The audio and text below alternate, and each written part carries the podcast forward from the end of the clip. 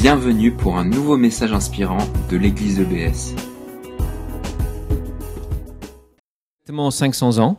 Pour être précis, le moment, euh, crucial, c'était le 31 octobre 1517. Alors, il n'avait pas l'intention de quitter l'Église catholique, simplement de la réformer de l'intérieur. Il s'est heurté malheureusement à un pape qui était intransigeant et qui refusait euh, d'entendre le message que Luther voulait apporter à l'Église. Et il a été exclu, ce qu'on dire excommunié. Alors je veux rassurer euh, toutes les personnes qui, qui seraient peut-être ici et qui sont catholiques. Mon but n'est pas du tout de vous taper dessus. Euh, L'Église catholique a énormément évolué depuis l'époque de Luther. Euh, et d'ailleurs, en 99, 1999, ils ont signé une déclaration de foi commune avec les luthériens. Aujourd'hui, les catholiques et nous, c'est vrai que nous avons des différences, c'est évident, mais nous faisons partie d'une même famille de foi. Donc, euh, mais voilà, on va se remettre dans le bain historique. Alors, est-ce que la vidéo est prête à être projetée On va essayer de regarder quelques extraits de ce film. On peut lancer? Toujours le suspense. Alors je vais baisser la lumière sur scène.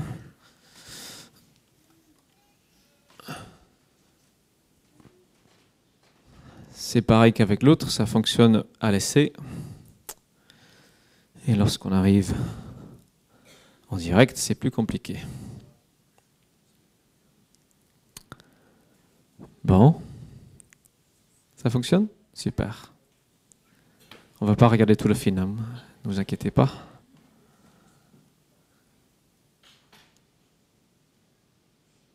La première scène, c'est euh, la première fois que Luther va à Rome. Voilà. Il nous faut le son. Est-ce qu'on peut juste revenir pour entendre la première phrase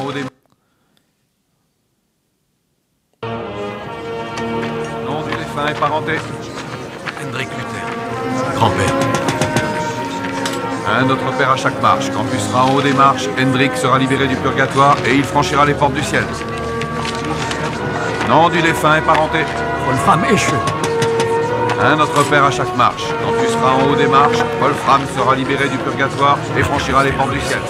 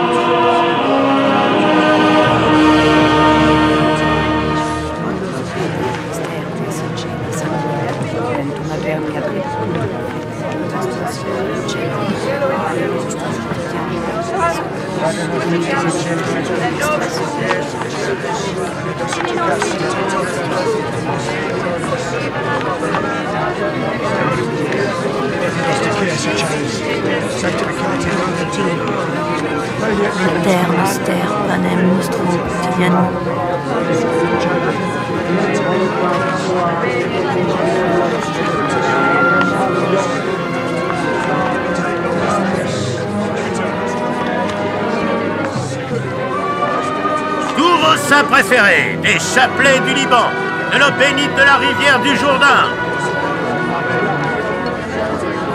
statues et images de vos saints préférés,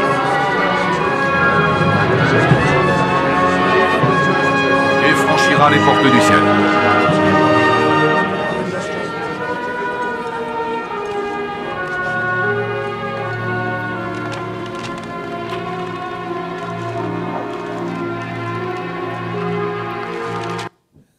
Dans la deuxième scène, on va voir Martin Luther euh, étudiant en théologie à la faculté euh, dans- à Wittenberg en Allemagne.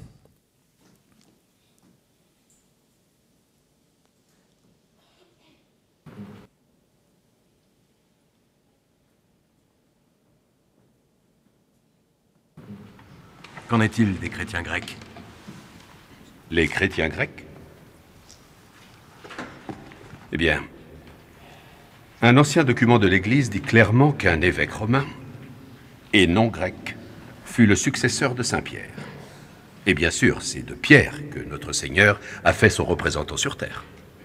Alors nous devons considérer que les saints de l'Église grecque sont maudits Vous êtes à côté de l'essentiel. Mais c'est l'inévitable conséquence du principe de Cyprien. Pour les chrétiens grecs, point de salut.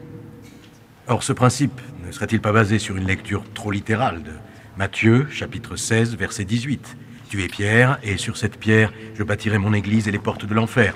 Et pourtant, deux lignes plus haut, verset 16, nous trouvons les fondations de notre foi. Tu es le Christ, le Fils du Dieu vivant.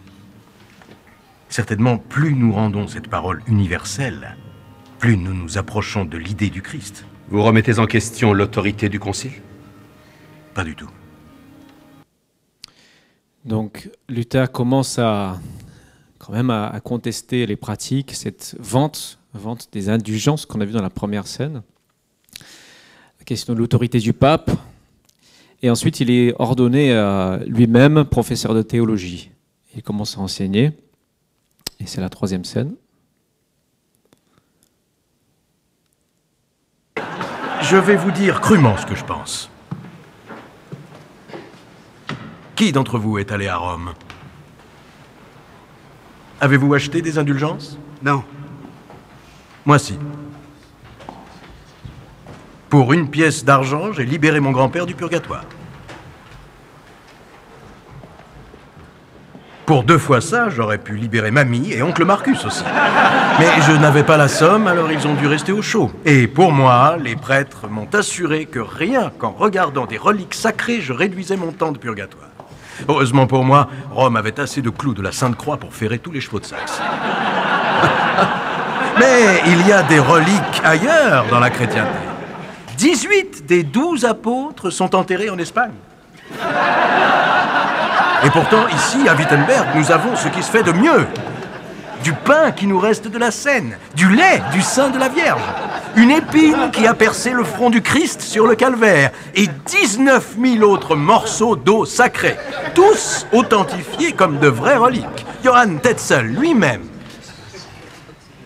inquisiteur de Pologne et de Saxe, vendeur d'indulgences extraordinaires, connaisseur en reliques, envie notre collection. Pour la posséder, rien qu'une seule nuit, il abandonnerait spontanément cinq ans de sa vie terrestre avec joie.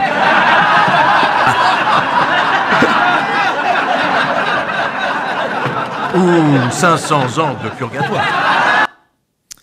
Ensuite, on va voir ce- ce- cet inquisiteur, Johann Tetzel, qui va venir euh, en Allemagne pour vendre des indulgences.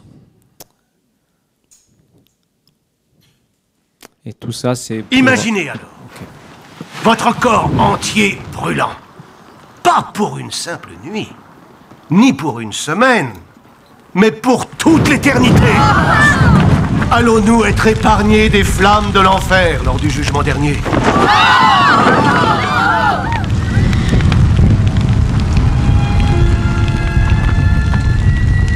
Ce soir, votre pape, le vicaire du Christ, vous envoie un cadeau. Un cadeau pour vous sauver de telles flammes.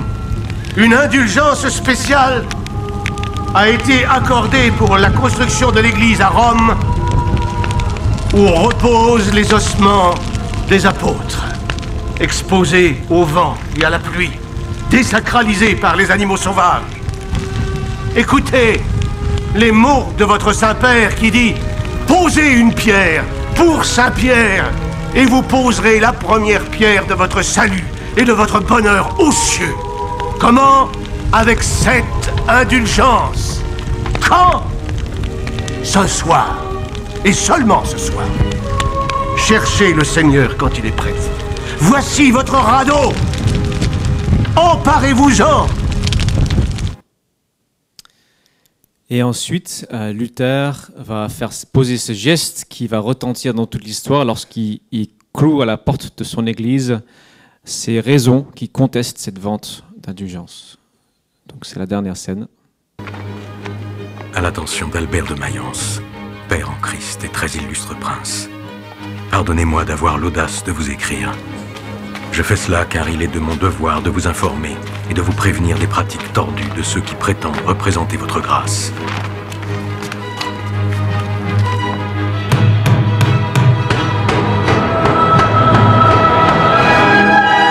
Le Christ n'a pas prôné l'enseignement des indulgences, mais celui de l'Évangile. Faites parvenir ceci à Rome.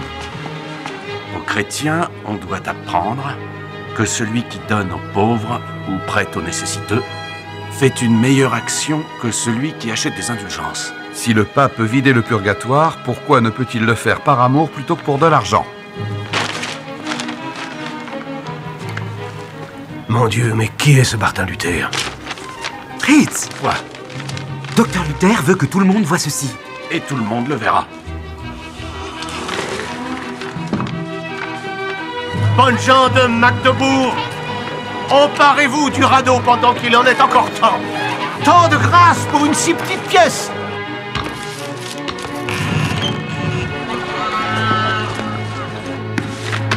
On donne l'argent allemand à l'église allemande. Est-ce que Saint-Pierre repose dans une église allemande? Ou Saint-Paul? Ou aucun des saints apôtres? Avec cette indulgence, je peux absoudre tous vos péchés Je peux même sauver l'âme de l'homme qui viole la mère de Dieu elle-même Voilà donc euh, pour les quelques extraits qui, euh, qui montrent euh, comment ça s'est passé en 1517. Excusez-moi, je réclame. Oups. Donc, ce qu'on ce qu'on voit, c'est juste le début de, de cette protestation qui a fait boule de neige dans toute l'Europe. En particulier les pays du Nord, qui étaient plus éloignés euh, géographiquement, culturellement de Rome. Mais les questions soulevées par Luther étaient discutées sur tout le continent. Il y avait une sorte de conversation géante qui a malheureusement dégénéré en dispute, hein, ça on le sait, mais autour de ces questions fondamentales. Comment accéder à Dieu? Comment ça fonctionne, le salut? Est-ce qu'on on est sauvé par ceci, par cela? En France, dans les années 1530-40, il y avait jusqu'un tiers de la population qui se considérait comme protestante. Ça, c'était avant les massacres et, tout ce qui a suivi. Et ici à Strasbourg, donc on a vu, euh, donc c'était en 1519, on a fait comme en Allemagne, on a placardé ces 95, 95 thèses, les raisons contre la vente des indulgences, à la porte de la cathédrale. Et deux ans plus tard, en 1521, Strasbourg a suivi Luther et le culte protestant était adopté ici. Et la clé de la question, la clé de cette contestation, pardon, c'était la question qui a l'autorité, a le droit d'interpréter cette parole? Les chrétiens catholiques disaient c'est le pape, c'est lui qui a le mot final. Luther et tous ceux qui l'ont suivi ont dit non, il n'a pas le droit d'être le seul à interpréter cette parole. Et en lisant la Bible, Luther a constaté, euh, comme d'autres, hein, l'écart énorme qui existait à l'époque entre l'enseignement de l'Évangile et la pratique de l'Église à l'époque. Et le but de Luther, c'était de mettre cette parole entre les mains de tous les paysans, de tout le monde, que ce soit lu et connu de tous. Donc voilà pour le contexte. Alors, je ne sais pas si on a le, le PowerPoint pour euh, continuer. Super. Voilà, donc notre Luther qui proteste. Et aujourd'hui, 500 ans plus tard, qu'est-ce qui reste On parle du contexte. Qu'est-ce qui caractérise un protestant? Il y a cinq principes de la réforme protestante qui sont toujours valables et en, en lesquels nous croyons. Ces cinq principes, on va les voir tout de suite. Le premier, c'est ce qu'on appelle le sola scriptura. Il faut dire les choses en latin, euh, comme ça on a l'air savant. Ça veut dire euh, l'écriture seule. La Bible comme seule autorité pour la foi. Alors, moi, quand je me présente en tant que pasteur, souvent j'ai la réaction Ah, donc ça veut dire que tu peux être marié, c'est ça? Je dis Oui, je peux être marié, c'est bien. Et euh, souvent les gens disent Ah, c'est bien, c'est bien, c'est très bien. Mais c'est parce qu'il n'y a absolument rien dans cette parole qui m'interdit, en tant que personne engagée dans le service de Dieu, d'être marié. Au contraire, il y a des encouragements à se marier. C'est pareil, ici, nous n'utilisons pas le mot prêtre. Parce que dans le Nouveau Testament, le seul prêtre, c'est Jésus.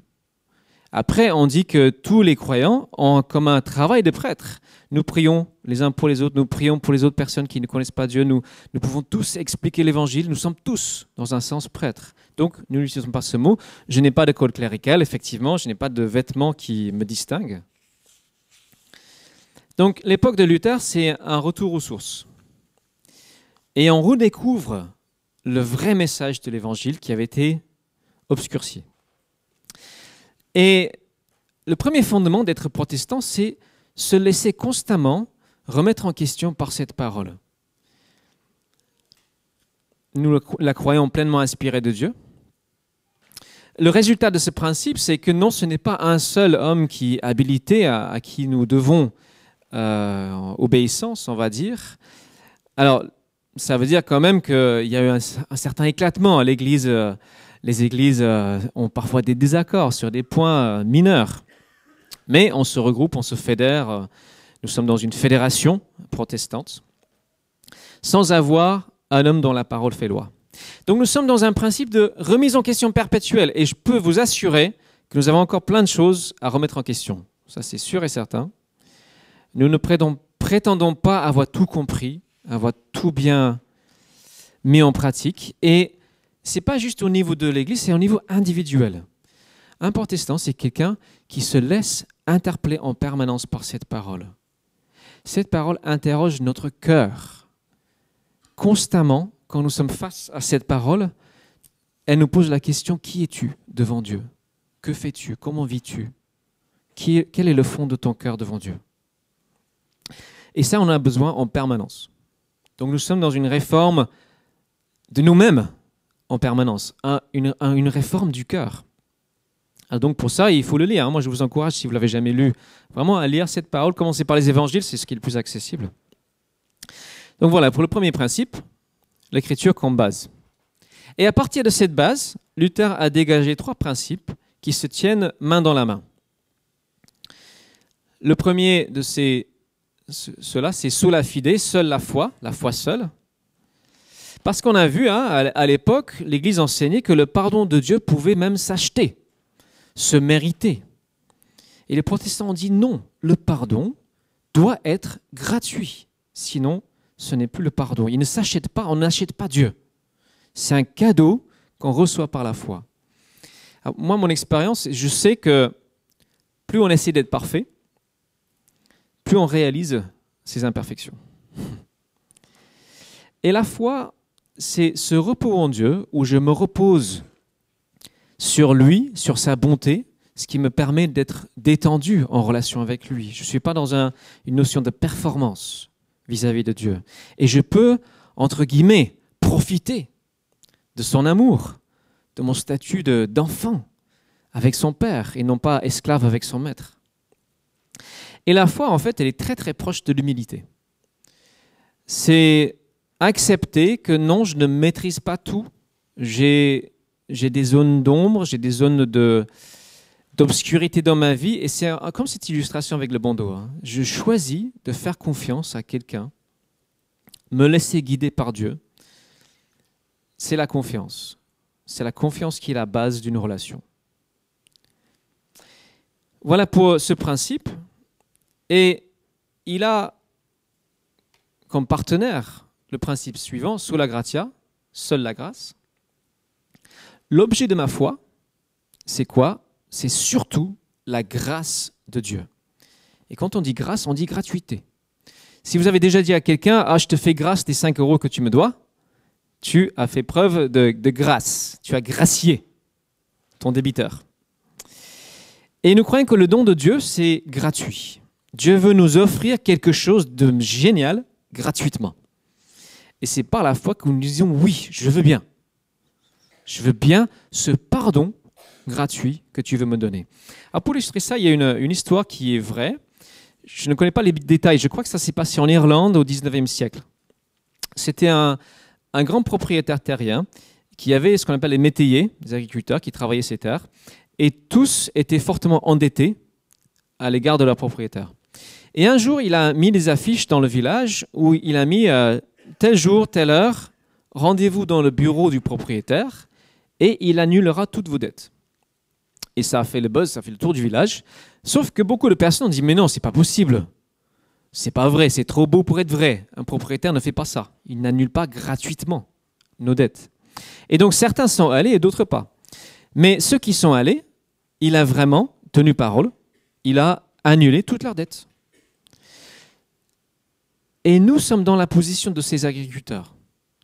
Vis-à-vis de Dieu, j'ai, tu as une dette beaucoup plus grande que ce que tu imagines. Beaucoup plus grande.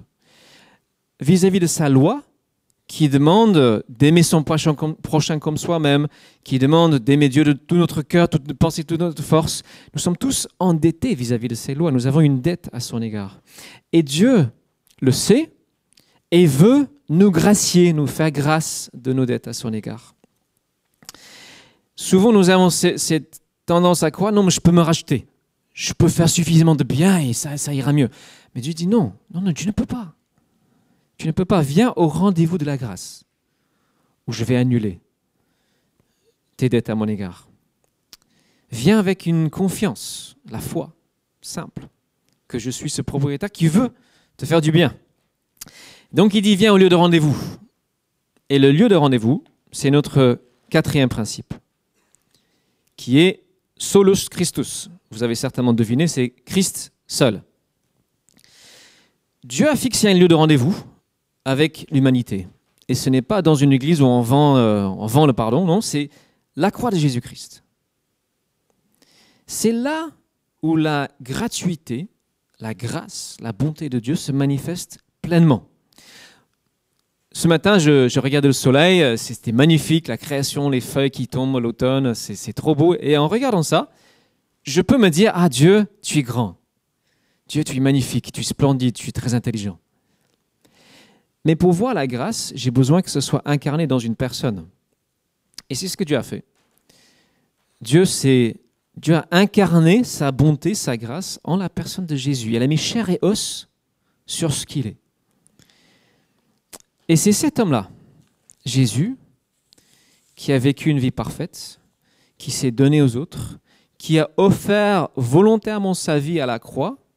Il a dit, voilà le cadeau que je fais, le cadeau de Dieu pour l'humanité, c'est cette offre d'amour gratuit. Ça, c'est notre rendez-vous avec notre Créateur. Et ces trois principes se tiennent ensemble. J'ai la foi en la grâce de Dieu qui s'est manifestée parfaitement en Jésus-Christ. Ça, c'est le cœur de ma foi. C'est une foi active, vivante, qui se vit dans une relation, qui s'entretient dans une relation d'amour. Alors voilà ce qu'a dit Luther et tous ceux qui l'ont suivi. Les réactions de- des gens de 100 ans, et, et aujourd'hui aussi, moi je vois beaucoup ça dans des discussions avec les gens, c'est Ouais, mais si vous dites que c'est gratuit, si vous parlez de ça, vous, vous créez une excuse pour faire n'importe quoi. Si, euh, si tu dis que le pardon est gratuit, les, bah, gens vont se comporter en disant bah, C'est pas grave, Dieu va me pardonner, c'est son boulot. Si on libère un prisonnier, un meurtrier, bah, il va recommettre le même crime. C'est pas, c'est pas un bon principe. En fait, les gens qui, qui disent ça, à moi en tout cas, je pense qu'ils n'ont quasiment jamais lu la Bible. Si vous lisez la Bible, vous ne pouvez pas en déduire ça. Quand on vit cette gratuité, quand on reçoit ce cadeau de, la personne de Dieu, on vit quelque chose d'assez extraordinaire et qui transforme notre façon de regarder la vie et qui nous donne une raison de vivre. Et cette raison de vivre, c'est d'être témoin de la bonté et de la grâce de Dieu. C'est de refléter qui il est. Il il imprime ça en nous. Et l'autre cadeau qu'il nous donne, quand on reçoit ce cadeau de pardon, c'est le cadeau de sa présence. Ça s'appelle l'Esprit de Dieu. Et il vient dans notre cœur, faire de notre cœur un lieu d'habitation. Et cet esprit en nous, euh, il y a une communication et notre conscience va nous parler. On- n'a plus envie de faire n'importe quoi. Et en plus, on réalise que en faisant juste à notre tête, finalement, ça marche pas si bien que ça. Notre vie n'est pas si heureuse que ça. Et on réalise qu'on est beaucoup, beaucoup mieux en vivant en communion, en relation avec le Père. Alors, je vais inviter l'équipe euh, du sketch à venir se préparer pendant que je termine cette partie. C'est aussi un peu comme euh, une femme mariée, une femme qui se marie, et elle, comme si elle se disait, ah maintenant que je suis mariée, je peux faire n'importe quoi. Je peux faire ce que je veux, je peux coucher à droite, à gauche, peu importe, parce que mon mari va être fidèle. Elle n'a rien compris au mariage. Non. Ça serait jeter à la poubelle le plus beau cadeau qui soit. Et ce cadeau, c'est une relation d'amour, d'être aimé et d'aimer en retour. On se marie parce qu'on aime une personne. On se met en relation avec Dieu parce qu'il nous a aimés et parce qu'on reçoit cet amour et on a envie de l'aimer en retour. Bien sûr, Dieu promet d'être fidèle. C'est dans sa nature. C'est un Dieu fidèle. On l'a chanté. De notre côté, si nous faisons vraiment n'importe quoi, à un moment donné, il va réagir. Il va intervenir. Il va se fâcher. Il va nous faire comprendre si on est en relation avec lui. Donc bien sûr, quand on parle de foi, on ne parle pas de, paresse. Il y a des efforts à faire. Ces efforts sont surtout dans le sens d'entretenir cette relation, la maintenir, l'écouter, et chemin faisant de découvrir les bonnes choses que Dieu veut que nous fassions, les bonnes œuvres qu'il a pour nous. Et c'est ça qui, au final, va rendre notre vie complète. C'est d'accomplir ce qu'il veut pour nous. Alors, je laisse la place à l'équipe. C'est parti. Bravo. Donc voilà, on illustrait. Euh, le but, c'est d'entrer dans cette relation, cet échange. Alors, moi, personnellement, j'ai jamais entendu la voix littéralement comme ça. Hein. Mais quand même, Dieu parle dans le cœur. Il y a quelque chose qui se passe. Il, nous a aimés. Il nous aime encore. Et il cherche ce genre de relation. La foi, c'est faire confiance à quelqu'un. La foi, c'est pas juste dire euh, si Dieu communique quelque chose, c'est ah oui, c'est une bonne idée, c'est de, mettre en pratique, c'est d'agir, comme on avait avec euh, ce bandeau sur les yeux. La conversion est de notre tête, nos pensées et aussi de notre cœur, comme on a dit. Et le protestantisme a beaucoup mis l'accent sur la conversion du cœur. Entrer dans cette marche de foi. Et quand on le fait, il y a des changements profonds qui s'opèrent en nous. Alors, en ce qui me concerne, moi j'ai grandi avec un concept de Dieu assez proche de ce qu'avait Luther au début. Hein. Moi j'étais aussi très dur avec moi-même. Je, me disais il fallait bien que je mérite l'approbation de Dieu et je, mettais beaucoup beaucoup d'efforts à essayer d'être cette bonne personne, mais j'avais un sentiment d'insatisfaction permanente. Il, manquait quelque chose. Je ne pouvais pas être cette personne que je sentais que Dieu avait prévue. Et là j'ai fait une découverte lorsque j'étais à la fac qui a vraiment bouleversé ma vie, qui est, j'ai dit à Dieu, bah, je ne te connais pas, je sais pas, on parle d'amour, je le sens pas, mais je suis prêt à donner tout ce tout ce qu'il faut, tout ce qu'il y a en moi pour te connaître. Et c'est au moment où j'ai fait cela que j'ai vraiment été euh, inondé de cette conviction profonde, inébranlable de l'amour de Dieu en Jésus. Et euh, j'étais à la fac et je sortais, je disais à tous mes amis, euh, eh, tu sais quoi, Dieu m'aime, c'est génial. Et je disais, Dieu t'aime, la preuve c'est Jésus. C'était aussi simple que ça. Dieu t'aime, la preuve c'est Jésus. Et je suis entré dans cette, dynamique de relation que j'entretiens. Alors, je vais inviter Yannick à venir devant pour partager un autre témoignage, un parcours de conversion. Euh, parce que chaque parcours est un peu différent, mais avec des similitudes. Donc, Yannick, euh, merci d'avoir accepté de témoigner. Est-ce que tu peux dire un petit peu d'abord euh, ton arrière-plan, ce que tu as grandi, là où tu as grandi? Alors, bonjour à tous. Moi, j'ai grandi dans une, dans une famille qui n'allait pas à l'église ou alors de manière traditionnelle, juste le dimanche à Noël. Et en fait, j'ai bah, pu justement avoir quand même accès à, la Bible. J'ai eu des notions de qui est Jésus, euh, au travers du groupe de jeunes en l'occurrence, quand euh, j'ai fait la communion et toutes les, comment dire, toutes les, étapes que l'Église protestante propose. Donc voilà, ça c'est mon, arrière-plan et je vivais euh, ma foi, on va dire, de cette manière-là. Donc tu vivais une, foi peut-être un peu distante, quelque chose.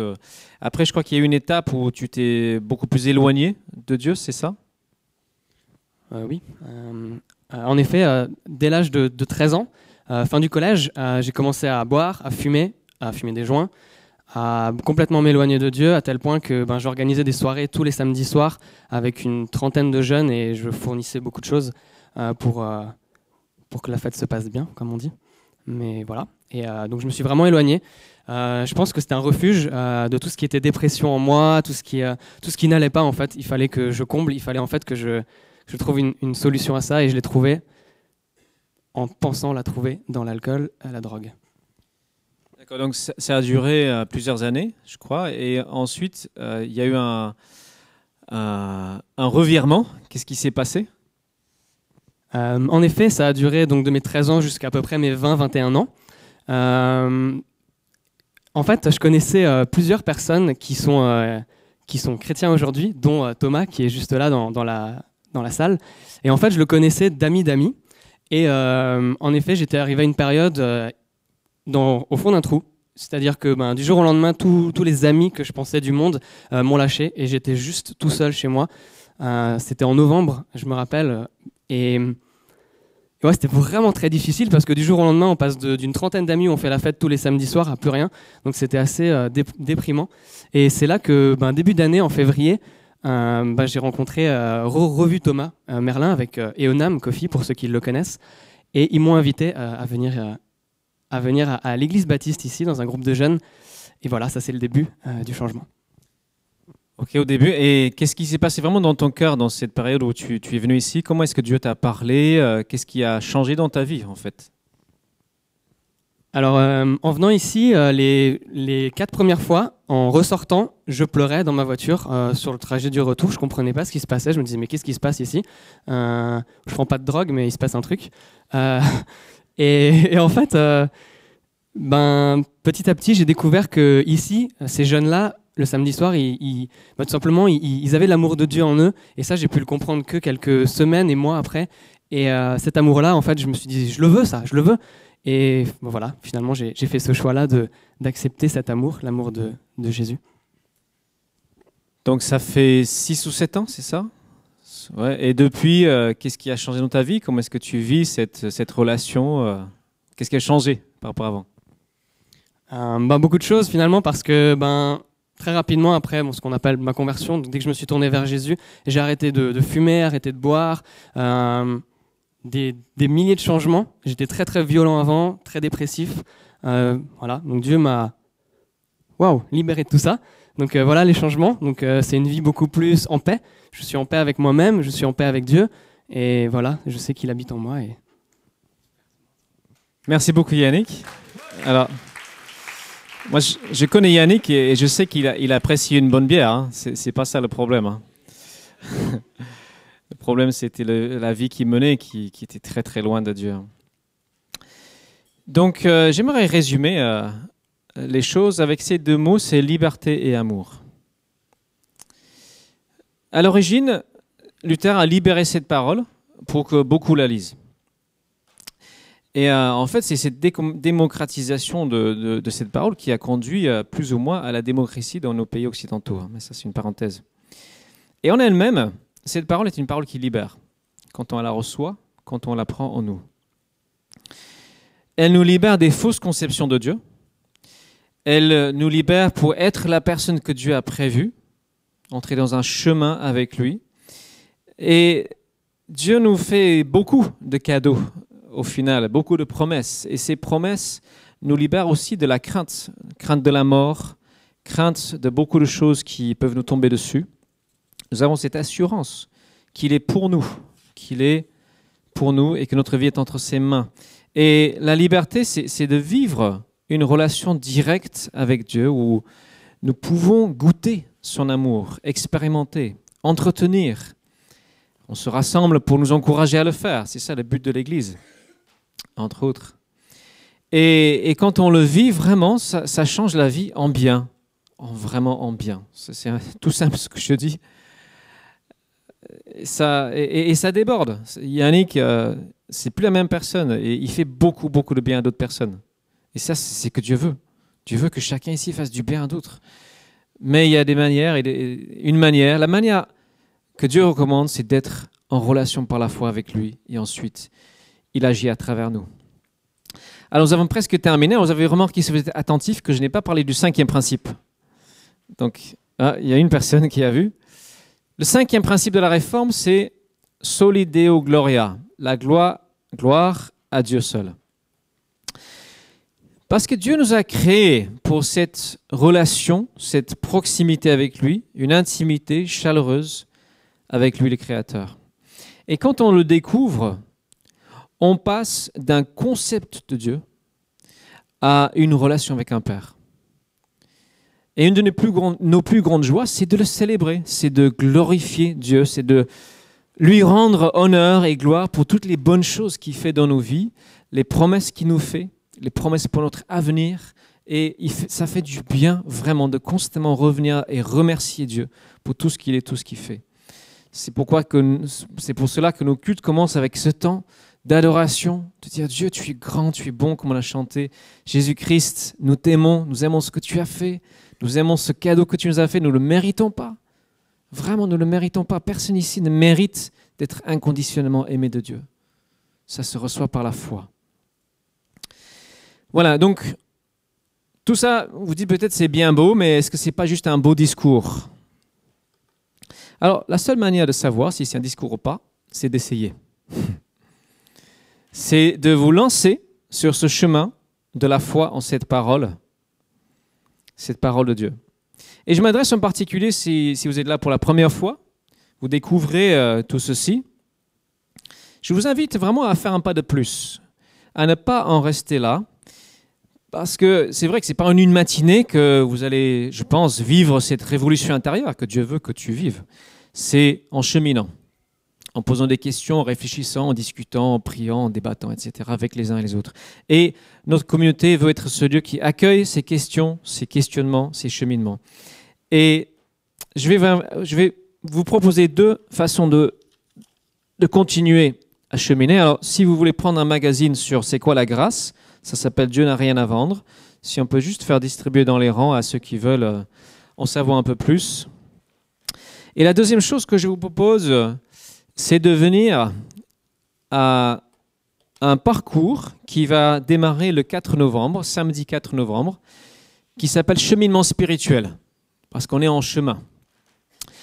Et on va se poser ces questions, le sens de la vie, pourquoi croire en Dieu Si Dieu est là, comment est-ce qu'on peut le connaître Qu'est-ce qui se passe après la mort Tout un, tas de questions fondamentales. Et on va le faire dans un cadre convivial. Ça va se faire au M Café, qui est pas très loin d'ici, euh, place de l'île de France, juste par là, à 500 mètres d'ici. Anciennement chez Martine, ceux qui sont du coin. Le samedi, de 16h à 17h30, sur six samedis, on va se retrouver, écouter des témoignages, discuter cheminer ensemble. Donc je vous invite à, si ça vous intéresse ou vous voulez inviter quelqu'un à prendre une invitation, alors on va peut-être les distribuer tout à l'heure euh, au moment des annonces. Voilà, donc euh, je vous invite maintenant à, à prier. On va terminer le culte.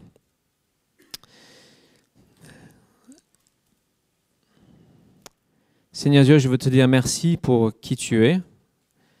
Tu es un Dieu, c'est vrai que tu es au-dessus de tout ce que nous pouvons imaginer, mais en même temps, tu te laisses découvrir.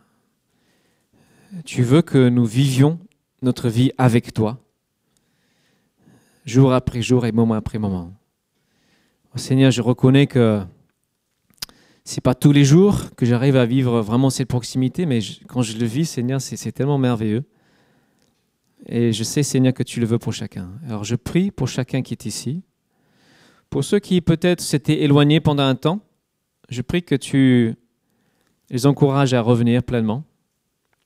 Je prie pour ceux qui ne comprennent pas trop de quoi je parle, que tu leur fasses comprendre quelque chose de qui tu es, de ta volonté pour euh, nos vies. Je prie pour nous qui te connaissons depuis un moment. Aide-nous, Seigneur, à être plein de grâce comme tu l'es, plein de pardon, refléter ton amour, ta beauté, être de bons, bons ambassadeurs de toi. Et je prie que tu gardes chacun, que nous puissions euh, te faire confiance. Au nom de Jésus. Amen. Merci d'avoir écouté notre podcast. Pour plus d'informations sur l'Église EBS, rendez-vous sur le site internet www.église-ebs.com.